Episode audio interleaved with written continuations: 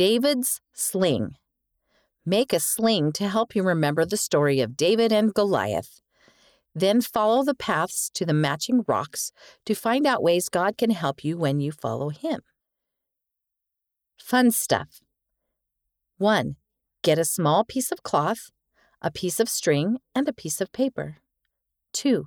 With an adult's help, poke a hole through both ends of the cloth. 3. Push the ends of the string through each hole and tie a knot. 4. On a piece of paper, write down ways God can help you be brave and strong.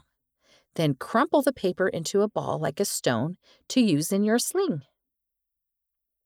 God can help you make friends, tell the truth, give a talk in primary, and forgive others. For a fun activity about this, go to page 31. Read by April Johnson.